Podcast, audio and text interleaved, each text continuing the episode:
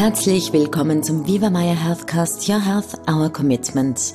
Mein Name ist Miriam Steurer und gemeinsam mit den Viva Maya Experten halten wir Sie über die spannendsten Themen im Gesundheitsbereich auf dem Laufenden. Mein heutiger Gast ist Viva Maya Arzt Dr. Werner Zankolo. Mit ihm spreche ich über das neue Post-Covid Viva Maya Programm und wie die Langzeitfolgen einer Covid-Erkrankung effektiv behandelt werden können. Herr Dr. Zankolo, es ist meine große Freude, Sie heute im Gespräch haben zu dürfen. Ja, ein herzliches Hallo auch von meiner Seite, ähm, auch an unsere Hörer. Ich freue mich, heute hier sein zu können und ich freue mich auf das Gespräch mit Ihnen.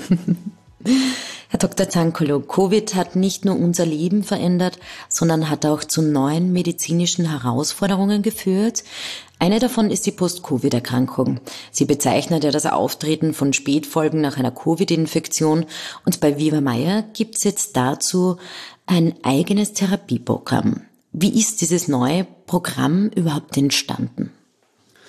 Ja, grundsätzlich kann man sich das so vorstellen, dass ähm, aus der Fülle unserer Therapieangebote ähm, letztendlich ein, ein passendes ähm, Post-Covid-Programm entstanden ist, weil wir uns einfach gedacht haben, es macht Sinn, ähm, die, die Behandlungen ähm, zusammenzuführen und daraus natürlich für unsere ähm, Gäste, Patienten ähm, das Optimum an Therapieangebot ähm, anzubieten.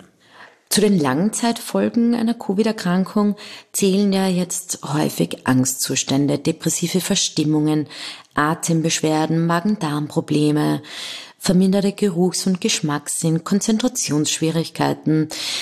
Mit welchen Beschwerden haben Sie bei Viva Maya die meiste Erfahrung gemacht und wie sieht jetzt eine Therapie dazu aus?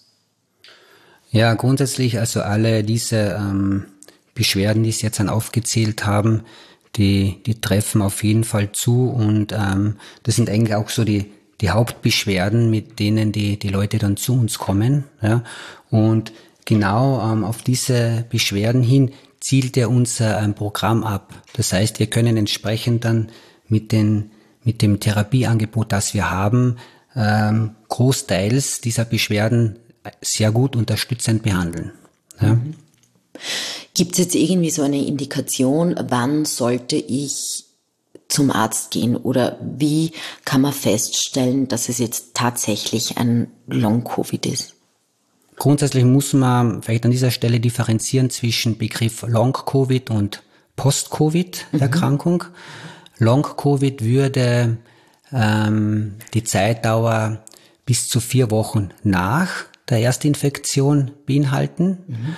Ähm, und von einem Post-Covid-Syndrom sprechen wir, wenn die Beschwerden über eine längere Zeit anhalten, also bis zu bis zu zwölf Wochen mitunter. Mhm. Ja.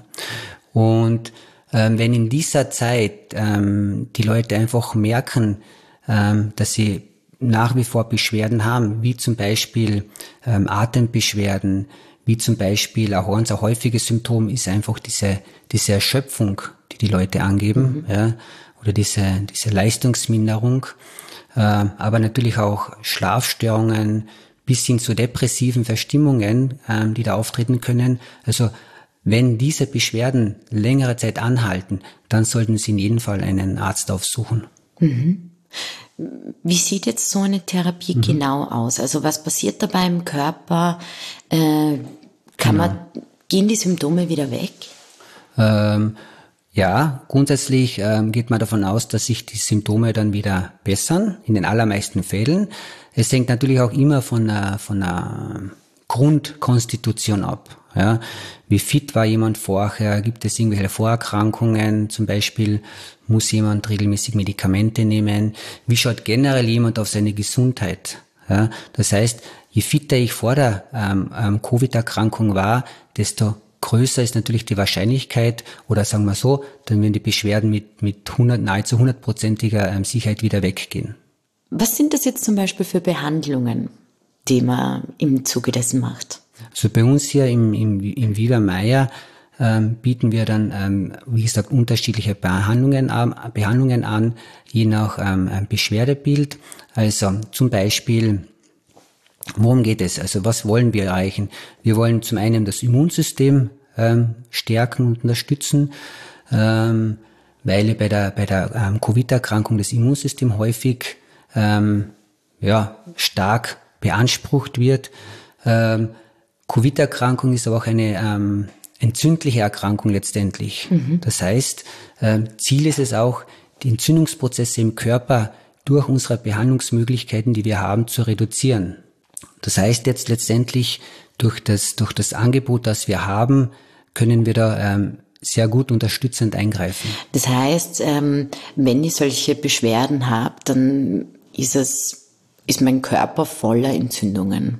Ist das so, könnte das so das Fazit sein? Im Extremfall ja, durchaus. Ja, ähm, entzündliche Prozesse, die da ablaufen auf, auf sämtlichen Ebenen. Ähm, deswegen kommt es ja auch letztendlich zu den ähm, ähm Beschwerden, die die Leute ähm, da angeben. Ja. Und wie gesagt, durch Maßnahmen wie Lasertherapie oder Infusionstherapien mit, vor allem mit Vitamin C, hochdosiert und Zink, mhm. ja, aber auch durch den Einsatz der, der Kältekammer, ähm, durch entsprechende Atemtherapie können wir es schaffen, ähm, die Leute da ähm, tatsächlich zu stärken und zu unterstützen. Mhm. Was heißt das zum Beispiel für Patienten? Kann man solche Therapien auch in den Tageskliniken machen oder muss man jetzt wirklich ein bis zwei Wochen bei euch einchecken?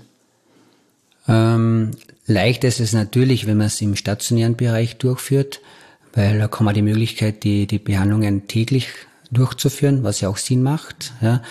Äh, zum einen und zum anderen in den Tageskliniken haben wir natürlich nicht die Kapazität, alle Behandlungen, die man da braucht, auch anzubieten. Mhm. Das ist ganz klar. Ja. Also wie gesagt, ähm, die Behandlung von, von Post-Covid-Erkrankung ist sicherlich eine längerwierige Behandlung. Das heißt, das wird nicht in von, innerhalb von ähm, ein, zwei Wochen gehen. Ähm, in einigen Fällen dauert es einfach länger und dementsprechend ähm, macht natürlich der stationäre Aufenthalt deutlich mehr Sinn. Gibt es da schon so ein bisschen einen Prozentsatz an Erkrankten, wie viele dann ähm, Post-Covid-Symptomen ähm, erkranken oder erleiden? Kann man das schon so Daumen mal Pi sagen? Prozentsatz schwer.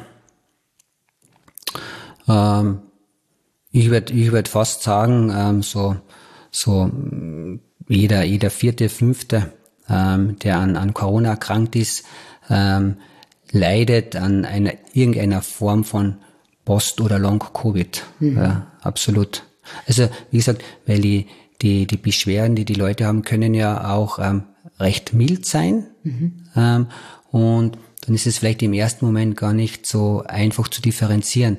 Ist das jetzt dann wirklich auf ähm, Post-Covid ähm, zurückzuführen oder ähm, besteht eine andere Erkrankung im Hintergrund, die auch schon vielleicht länger länger besteht. Also zum Beispiel eine andere Art von Viruserkrankung. Mhm.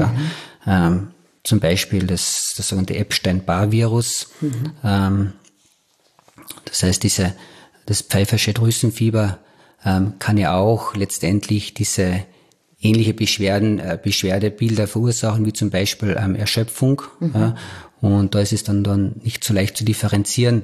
Primär ist es jetzt ein Covid oder ist es Epstein-Barr-Virus aber mit entsprechenden labordiagnostischen Methoden kann man das natürlich dann auch wieder differenzieren. Okay. Ja. Mhm.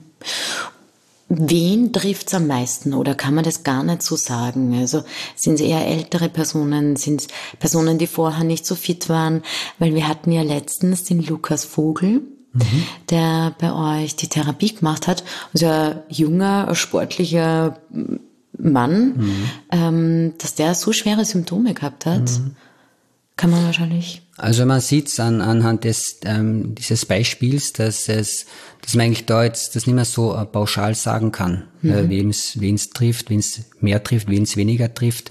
Das war vielleicht zu Beginn der Pandemie so, mhm. ja, äh, mit, der, mit, der, mit der ersten Virusvariante. Ähm, Mittlerweile durch die, durch die Virus-Mutationen ähm, wird es, glaube ich, immer schwieriger, das wirklich ähm, zu sagen. Und wie man sieht, also es kann wirklich jedem treffen, ja, egal ähm, welchen Alters, egal ob Vorerkrankungen oder nicht. Aber natürlich, tendenziell muss man schon sagen, je älter vielleicht, je schwerer die Vorerkrankungen sind, je weniger fit jemand ist, je weniger jemand auf seine eigene Gesundheit schaut im Alltag, desto eher wird äh, so eine Person schwerer treffen. Mhm. Beziehungsweise, dass der Genesungsprozess dann auch einfach länger dauert. Ja. Jetzt macht's ihr oder ihr setzt natürlich sehr viel Wert auf Nahrungskarenz bei Viva Meier. Wie funktioniert es in einem, in einer Post-Covid-Genesung oder wie, wie wichtig ist es? Mhm. Ähm, also die Ernährung spielt auf jeden Fall eine wichtige Rolle, das ist ganz klar, weil wir ja auch wissen, dass ähm, die Covid-Erkrankung auch eine Erkrankung des Darmes letztendlich ist. Ah, wirklich? Ja, wie gesagt, es können ja alle Organbereiche betroffen sein. Mhm. Äh, nicht so, wie man es anfangs geglaubt hat, nur Lunge- und Atembereich, sondern letztendlich ist, es, ist die Covid-Erkrankung eine Erkrankung sämtlicher Organe im mhm. Körper. Natürlich dementsprechend auch ist der Darm betroffen. Ja. Ähm, es gibt ja auch natürlich dann ähm, ja, ähm, abdominelle Beschwerden, die die Leute entwickeln mit, mit ähm, Übelkeit, Durchfall, Bauchschmerzen, also sprich auch hier entsteht ein Entzündungsprozess im Bereich der Darmzellen. Ähm, und deswegen ähm, ist die Ernährung natürlich ganz, ganz wichtig. Mhm. und die, die Viva Meyer Ernährung ähm, zielt, ja auf zielt ja auf eine antientzündliche Ernährung ab. Und Nahrungskarenz beziehungsweise die, die richtige Art und Weise des Essens spielt da eine ganz entscheidende Rolle.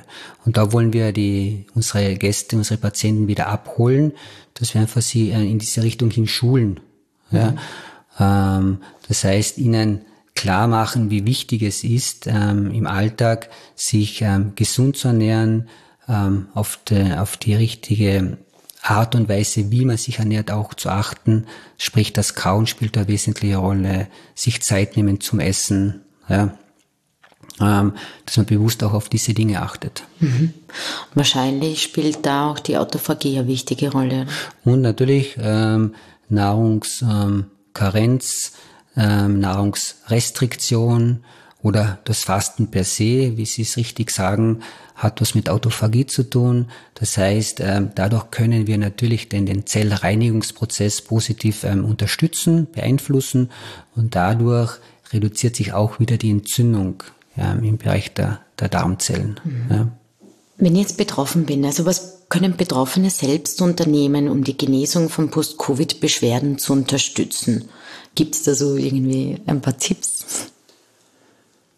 Ja, ähm, aus meiner Sicht die wichtigsten Bereiche sind wiederum die Ernährung, ganz klar. Mhm. Ja, ähm, aber natürlich auch darauf achten, dass man sich ähm, entsprechend im Alltag bewegt, richtig bewegt. Ja. Ähm, die Regeneration ist ganz, ganz wichtig. Ähm, zum einen ähm, Stressphasen zu minimieren, ja, beziehungsweise zu reduzieren. Ähm, zum anderen auch darauf achten, dass man einen, einen guten, gesunden Schlaf hat. Mhm. Schlaf ist ganz, ganz wichtig für die Regeneration. Ja. Und ähm, wenn es die Leute schaffen, Betroffene schaffen, sich ähm, auf diese oder auf, auf diese, auf diese ähm, ähm, Bereiche zu achten, dann haben sie natürlich einen, einen großen Vorteil in Bezug auf die Genesung. Ja. Mhm. Auch die, wenn man so will, die, die Psychohygiene spielt da eine wesentliche Rolle in dem Zusammenhang. Mhm. Ja. Und dann in ähm, weiters ähm, in Bezug auf, wie wir es nennen, orthomolekulare Unterstützung, also sprich die Gabe von oder die Einnahme von, von, von Vitaminen, äh, muss man schon auch sagen, unterstützend. Das Immunsystem kann man durchaus mit Gabe von Vitamin C zum Beispiel, Gabe von Zink, ähm, Vitamin D auf jeden Fall ähm, ähm sehr gut unterstützen. Ich glaube, wir sind jetzt eh schon im Oktober, Anfang November. Jetzt mhm. ist Vitamin D, glaube ich, sehr, sehr wichtig, oder? Genau, also eines der wichtigsten Vitamine, die wir jetzt brauchen, die wir tatsächlich von außen zuführen müssen, weil ähm, über, die, über das Sonnenlicht per se werden wir jetzt nicht mehr genug Vitamin D produzieren können und deswegen macht es einfach Sinn, jetzt Vitamin D in ausreichender Dosierung ähm, zu substituieren. Mhm. Tropfen oder Kapseln? Weil ich sage, Geschmackssache. Beides ist möglich. Es muss nur die, die Dosis per se passen. Mhm. Ja. Und dies? Und da würde ich empfehlen, einmal so als Basis ähm, 2000 Einheiten pro Tag ähm, Vitamin D, so als in Tropfen- oder Kapselform einzunehmen. genau. Wir kommen, glaube ich, immer wieder darauf zurück, aber einer Post-Covid-Erkrankung aktiv vorzubeugen. Ja, Post-Covid-Erkrankung aktiv vorbeugen. Wie gesagt, Post-Covid beschreibt ja dann ähm, den langeren, den längeren ähm, ähm, Prozess sozusagen der Erkrankung. Das heißt auch schon in, in der Akutphase darauf achten, dass ich mich ähm, so gut es geht vom, vom, vom Lebensstil her ähm, ähm, ja, gut, gut, gut lebe. Das eben wiederum auch in der Akutphase spielt die Ernährung eine ganz wesentliche Rolle, spielt die die Gabe von den Supplementen eine wesentliche Rolle, spielt der Schlaf ähm, eine entscheidende Rolle. Also wirklich, wenn ich aktiv krank bin, äh, da schon sozusagen in der Phase, wenn man so will, Gesundheitsvorsorge betreiben, damit es dann eben nicht zu diesem Post-Covid-Syndrom kommt. Mhm. Ja. Wie schaut's da bei Geimpften aus? Ich habe gehört, da kommen jetzt auch immer mehr irgendwie so ein bisschen kleinere Symptome. Mhm. Was sind so die Tipps für diese Personen? Oder ja. muss man jetzt davor Angst haben, wenn man, wenn man sich impfen lässt oder? Na, Angst muss man nicht haben. Ähm, Angst ist generell äh, kein guter Begleiter. Das ist immer ganz klar. Ähm, in jeder Lebenslage, nicht nur jetzt auf, auf Covid bezogen. Ähm, aber natürlich, ähm, aus meiner Sicht auch Geimpfte kann es treffen letztendlich. Ja? Ähm, heißt nicht, dass man sich nicht impfen lassen soll. Mhm. Ja, trotzdem auch hier ähm, Vorsicht ähm, geboten und wiederum aktiver, gesunder Lebensstil. Das ist es letztendlich. Man muss auch darauf achten. Auch als Geimpfter ist man nicht davon gefeit, die, die Erkrankung zu bekommen. Ja, ähm, auch wenn die, die Verläufe ähm, ähm, milder sind. Trotzdem, auch milde Verläufe haben wir schon gesehen, können genauso ein Post-Covid-Syndrom entwickeln. Mhm. Ja, und deswegen auch da wiederum mein Appell an alle, ähm, auf die Ernährung achten, auf, auf die Bewegung achten, auf die Einnahme von Vitamin C, Zink, Vitamin D achten. Ähm, ganz, ganz wichtig. Ja. Mhm. Wie sehen jetzt so die Erfolgschancen aus?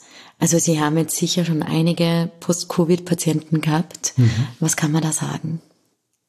Grundsätzlich kann man sagen, dass die, die Therapien in der Phase, wo sie dann bei uns sind, ähm, auf jeden Fall gut unterstützend greifen. Ja. Natürlich braucht es Zeit, bis man dann tatsächlich ähm, Erfolge sieht. Mhm. Das heißt noch einmal, man muss schon, ähm, ja, man sollte schon gut zwei Wochen, vielleicht sogar drei Wochen einmal stationär behandelt werden, damit man dann auch ähm, Erfolge sieht. Ähm, aber natürlich in, in, in, der, in, der, in der Phase, wo die Leute die Therapie bekommen, sieht man auf jeden Fall deutliche Verbesserungen. Ja, sei es jetzt an, in Bezug auf ähm, das, das, das allgemeine Wohlbefinden, ähm, sei es in Bezug auf die, auf die Leistungsfähigkeit. Ja, ähm, Atmung spielt natürlich eine wichtige Rolle. Das heißt, ähm, viele Leute verbessern ähm, wieder ihre Atemkapazität. Mhm. Ähm, der Schlaf ähm, beginnt sich zu, all, allmählich zu regulieren und so weiter. Also das viele Bereiche, wo man sehr wohl dadurch positiv ähm, ähm, eingreifen kann. Ja. Mhm. Wie viel muss ich an Vitamin C? Vitamin D wissen wir jetzt schon, ca. 2000 mhm. Einheiten oder sogar ein bisschen mehr. Ja, kann auch mehr sein, ja. Vitamin C? Vitamin C durchaus bis zu ähm, zwei Gramm pro Tag, mhm. aber in verteilt. kleineren Dosen verteilt über den Tag, genau, weil ähm, zu viel Vitamin C auf einmal kann dann als Nebenwirkung halt ähm, einen Durchfall verursachen, mhm. äh, beziehungsweise der Körper nimmt dann gar nicht alles auf. Ja. Wenn man natürlich da die Möglichkeit hat, vielleicht sich einmal eine Infusionstherapie zu verabreichen, durchaus auch ähm, bitte machen. Was der Körper einfach besser aufnehmen kann. Was der Körper kann. dann besser aufnehmen kann. Mhm. kann man auch ähm, mit einem höhere Dosen auch verabreichen. Mhm. Das ist natürlich ein Thema, was, was sehr gut in den Tageskliniken bei uns funktioniert, mhm. äh, Vitamin C zu verabreichen als Infusion. Und natürlich im, im stationären Bereich wird das sowieso dann tagtäglich gemacht. Mhm. Ja. Und das Zink? Und Zink in der Regel so um die also 30 Milligramm pro Tag mhm. Zink ähm, Einnahme sollte ausreichen. Okay. Außer in Akutphase, da kann man es dann wirklich ähm, höher, höher dosieren. Wenn ich jetzt so ein Post-Covid-Programm mache, ähm, wie viele Einzeltherapien kommen da jetzt so in der Regel zum Einsatz? Also grundsätzlich ist es natürlich eine ähm, individuelle Entscheidung. Mhm. Ähm, das ist einmal ganz wichtig, weil es ist ja so, ähm, der, der Patient soll, soll diese Therapien bekommen, die er in der Phase auch braucht und die ihm, ihm gut tun. Ja, das heißt, wir wollen weder den, den Patienten überfordern, noch logischerweise unterfordern. Mhm. Ja, das heißt, ähm, die Therapien werden dann tatsächlich nochmal individuell ähm, mit dem Patienten besprochen. Aber grundsätzlich kann man sagen, kann man davon ausgehen, dass dann der Patient regelmäßig also Infusionstherapien bekommt, dann Sauerstofftherapie ist natürlich dabei, dann ähm, die Kältekammer kommt, kommt zum Einsatz, ähm, sanftes Bewegungstraining ist ein, wesentlicher Bereich, mitunter auch ähm, Yoga-Einheiten, Shiatsu-Einheiten, aber auch die, ähm, ähm, das emotionale Detox, wie wir das bezeichnen, ähm, spielt natürlich dann auch noch eine wichtige Rolle, beziehungsweise kommt auch regelmäßig zum Einsatz. Und ähm, ein, ein wichtiger Bereich, ein wichtiger Fokus wird auch auf das Atemtraining gelegt, wo die Leute lernen, wieder besser zu atmen oder besser ihren, ihren, ihre Lungen, ihren, ihren Brustkorb ähm, einzusetzen in der Atmung. Mhm. Warum ist das so wichtig? Weil zum einen auch, wie wir ja wissen, ähm, die, die Atemorgane ähm, doch recht stark betroffen sind mhm. von der Erkrankung. Ähm, und zum anderen kann ich ähm, dadurch wieder mehr, also wenn ich die, die, die Lungen trainiere, wenn ich die, die Atmung trainiere, kann ich einfach wieder mehr Sauerstoff in den, in den Körper hineinbringen. Und das sehen wir auch, das wissen wir auch, das kann man ja auch messen, dass diese ähm, Post-Covid-Patienten häufig auch einen Sauerstoffmangel haben. Vielen lieben Dank, Herr Dr. Tankolo. Ja, es war ein super interessantes Gespräch. Ja, danke vielmals ähm, für die Einladung. Ähm, hat mich auch sehr gefreut und ähm, freue mich auf ein nächstes Mal. auch bei Ihnen, liebe Zuhörer, bedanke ich mich fürs Mit dabei sein. Bis zur nächsten Folge und das Wichtigste, bleiben Sie gesund.